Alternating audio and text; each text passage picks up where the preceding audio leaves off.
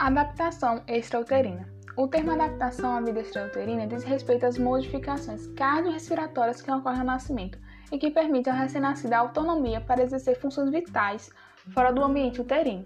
Tais alterações envolvem a transição da circulação fetal ou placentária para uma respiração independente.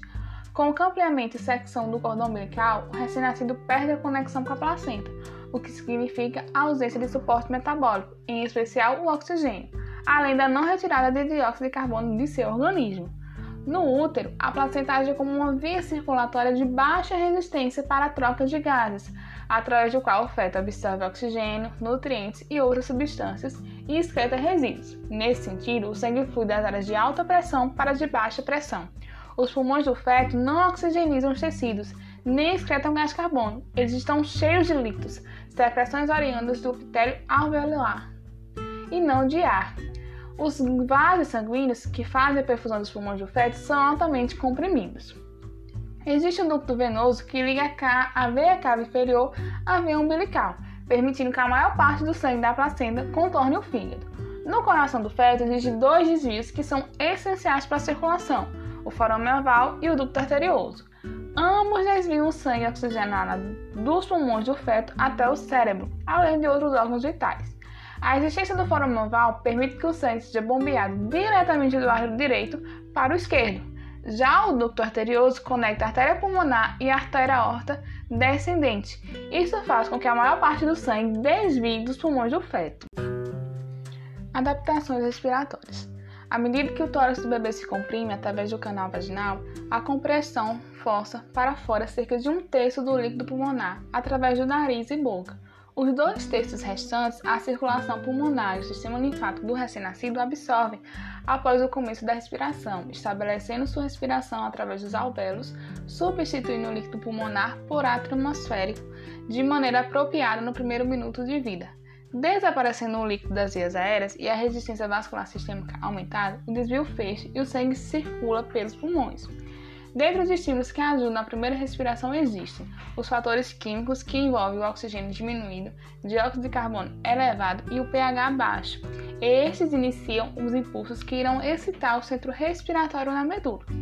Já os estímulos térmicos, no qual o resfriamento repentino do recém-nascido, que se encontra em um ambiente mais aquecido e ao nascimento entre uma atmosfera relativamente mais fria, faz com que sejam deflagrados impulsos sensoriais na pele que são transmitidos ao centro respiratório.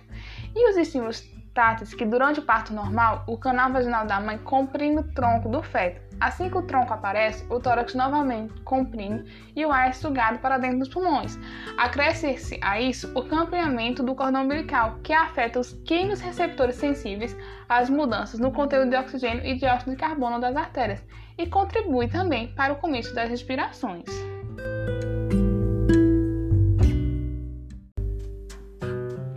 Adaptações cardiovasculares. A ser campeado, o cordão umbilical fecha o circuito placentário de baixa resistência, levando a aumento na resistência vascular sistêmica. Outro elemento colaborador ao aumento dessa resistência inclui o volume do sangue arterial aumentado, já que o sangue que retornava à placenta agora permanece no sistema vascular. As artérias umbilicais elas contraem-se e transformam-se nos ligamentos umbilicais medianos. A veia umbilical ela vai formar o ligamento redondo do fígado. E assim que o cordão é campeado, não passa mais sangue pelo ducto venoso, fazendo com que se feche, formando-se o ligamento venoso. A resistência vascular sistêmica aumentada reduz o desvio da direita para a esquerda, enviando sangue pelos pulmões. Assim, o forão oval se fecha e é lacrado à medida que mudanças nas pressões circulatórias reduzem a pressão sobre o lado direito do coração e aumentam a pressão sobre o lado esquerdo, onde esta vai se tornar a fossa oval. Com os níveis de oxigênio elevados, faz com que o ducto arterioso ele comece a se comprimir quase que imediatamente após o nascimento, que vai tornar-se o ligamento arterial. Adaptação térmica. O neonato tem uma capacidade termorreguladora limitada, obtida por mecanismos de aquecimento e esfriamento corporal. À medida que o neonato faz a transição para a vida extrauterina, a temperatura central diminui em quantidades que variam com a temperatura ambiental e a condição do recém-nascido, onde a manutenção da temperatura corporal normal pode contribuir significativamente para uma adaptação bem-sucedida.